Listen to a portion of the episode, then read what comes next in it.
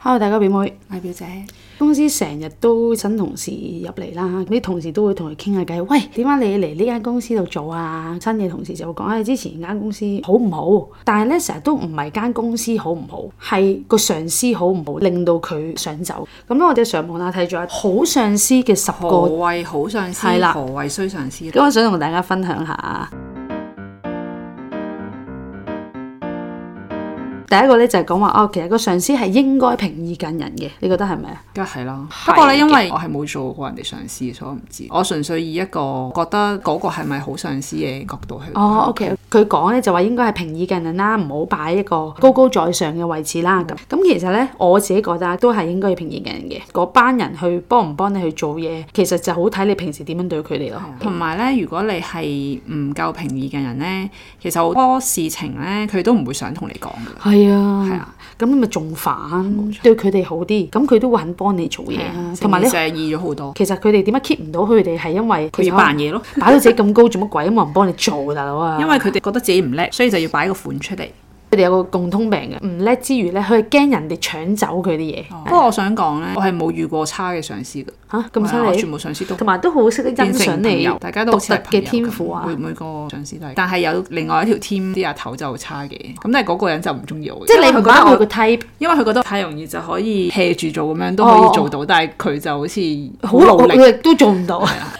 係我幸運啊！ 第二個咧就係要多啲鼓勵啲員工啦，一定係係啦，我覺得鼓勵係重要，但係方法先係最重要。最緊要你係察覺到同事係有啲乜事情發生，而你去做一啲鼓勵，譬如你俾一啲 task 佢，即係例如做乜事唔開心啊？近排唔好唔開 心啦，咁樣啊千祈唔好問呢啲， 我哋呢啲做有質素嘅 management 噶嘛，千祈唔好行埋問佢好唔好，不過可以定期同佢哋做 one to one。以前學 management 咧，即係我鼓勵下覺佢得啦咧係嗰個上司嘅動機好緊要，佢關心係真係關心佢啊，定係想其實就係想你做好啲嘢㗎咋，係唔係真係哦關係啊係啊心你㗎。啲下屬係會感覺到個上司嘅動機係點嘅，就係同事上司好衰，係成日都卸膊咯。係嘅。佢承擔責任係好重㗎嘛係，即係同埋要做多好多嘢㗎嘛。如果你老啊有好多細時候同你都講，你呢個同事做得唔好，佢都 under 你，其實你都係有責任令到佢唔唔係好啊㗎，有好多人人咧都會話，可能個老細叫阿 John 啦，就話乜乜乜，阿 John 咧就指示大家乜乜乜，佢一開始已經將個波係射咗俾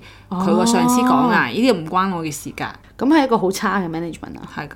卸膊就係老細話要咁嘅，阿 John 話要咁嘅，你哋就做啦，你哋唔好問點解。係啊，同埋都唔關我事㗎，係佢話 㗎咋。隱藏信息就係咁咯。嗰啲咧好傳我統，有功勞就攬上身，然後有鑊就推俾啲同事。係啦。另外一樣嘢就係、如果個經理係願意同你分擔同埋分享呢，其實呢個都係好上司嚟嘅。我自己呢，慣常吸收到啲咩信息呢，我會好願意去同人哋分享嘅。我入嚟呢間公司嘅時候呢，開會啊，做所有嘅嘢呢，佢哋將呢樣嘢呢好保護嘅。透明度好低。係啦，file 翻係點解呢？因為個經理本身就係佢驚人哋攞走佢啲嘢啊。哦，即係即係都係冇自我價值低。係，啊，你知得多過我，我而家就係要俾你個感覺，啲老屎忽呢。你都知，即我咩係你知啊唔識問我就得係㗎啦啦咁樣。你有咩同我講得㗎啦，老細即係落嚟 old。school 嗰啲人，即係啲人咧係要自己增值一下，呢啲老屎忽思想啊！我想話，我想話，另外一條 team 個上司咧符合哦晒你所嘅 所有衰上司嘅特質。跟住佢應該要去理解同埋包容係一定㗎啦，係嘛？或者有好多嘅上司都係我唔理點樣，總之做到。係啊，呢啲好乞人憎 啊！呢啲啲中間我唔理你點樣，總之我就要結果。即係有啲乜嘢困難唔使話俾我聽，哇，呢、個我覺得好緊要，要聽個下屬嘅想法。係緊要嘅。但係首先聽下屬嘅想法之前，係要好多嘅條件先可以做到嘅。本身就係要一平易近人嘅人啦，冇價值嘅人啦，即係所即條好係即係長嘅所有前面嘅嘢鋪好晒咧，你先可以聽到佢嘅意見。係啊如果唔係佢嘅嘢係假假嘅，因為佢根本就唔願意去講俾你係聽。啊，佢純粹想快啲講完我走啊，咁樣嘅咋。另外就係、當啲同事去同你講一啲新嘅想法，其實你明知嗰樣嘢係唔 work 嘅。有機會唔 work，但係咧作為一個好上司咧，啊你唔可以 ban 佢，但係你可以嘗試提出個方案，我哋可以試下試一段時間。如果嗰段時間係真係唔 work 嘅，我哋就要翻翻去原本咁樣，或者可能進階到以前嘅二點零。啱啊啱啊，係。如果你 block 幾次，其實佢就唔會同你講。同啊埋佢就覺得，唉、又係跟翻佢啦，問我意見做乜啫？ 係啦，就係呢啲啦。但係咧，如果你下下都問佢意見，跟住佢做咧，佢就覺得哇，而家我做老細啦，即係啊咁樣係啊好煩嗰啲人，我做你經理啦，係啊係啊，即係以為自己好重要咁樣。跟住咧，另外就係最後一個啦，就要照顧啲弱勢社團，即係唔係咁受歡迎。哦，即係其實上司係其唔實想好似做到有種文化係即係大蝦細啊，有啲欺凌文化咁樣啫，誒係公司裏面僅有一班人係多啲嘢講嘅，嘈係嘈啦閉嘅，有啲咧就唔出聲係嘅咁啦樣，就好似俾人恰富強咩？鋤強係扶鋤弱強扶弱，翻工都要坐 強扶弱，幾攰啊啲經理。上司就幾攰啲 management。我咧誒、前排咧上堂嘅時候咧，我真係覺得呢樣嘢唔係翻工嘅時候有，係我上堂嘅時候都有你嘅 form 意思哦 group 啦，係翻學嘅時候，之後讀 degree 嘅時候嘅 form group 啦，嗰啲咧個樣靚靚地咁樣啦，睇落去好似好聰明嗰班人咧，咁自己組成咗 group 喎。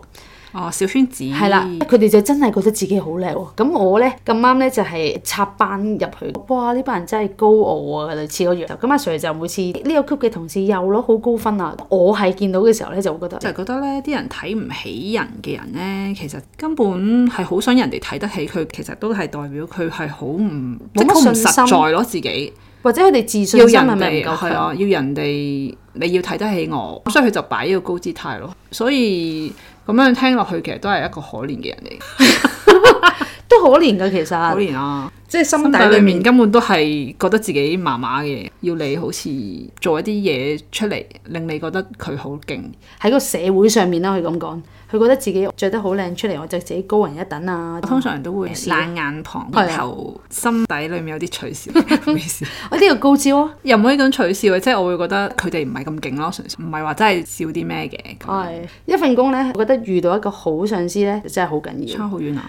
所以咧，留唔留住一班做得好唔好，其實間公司好緊要啦，同埋跟個上司，而個上司係要發揮到個同事嘅才能，而唔係你上班同事淨係幫你做嘢，然後你做一啲好虛偽嘅件事同埋咧，其實係要俾佢哋有一個 passion，啊係好唔係淨係錢嘅個 passion，可能係即係例如你係一個廚師啦，你對於食物嗰個熱誠，你真係要好中意煮一盤好好嘅食物出嚟，誒、令到佢哋有呢一個 passion 咯。因為大家唔會為咗錢去拼搏，但係會為咗 passion 去拼搏咯。大家工作上會遇到呢啲好上司啦。今集係咁多啦，多謝大家收聽。如果有興趣，記得 follow 埋我哋 IG 九 F dot is not easy。拜拜拜。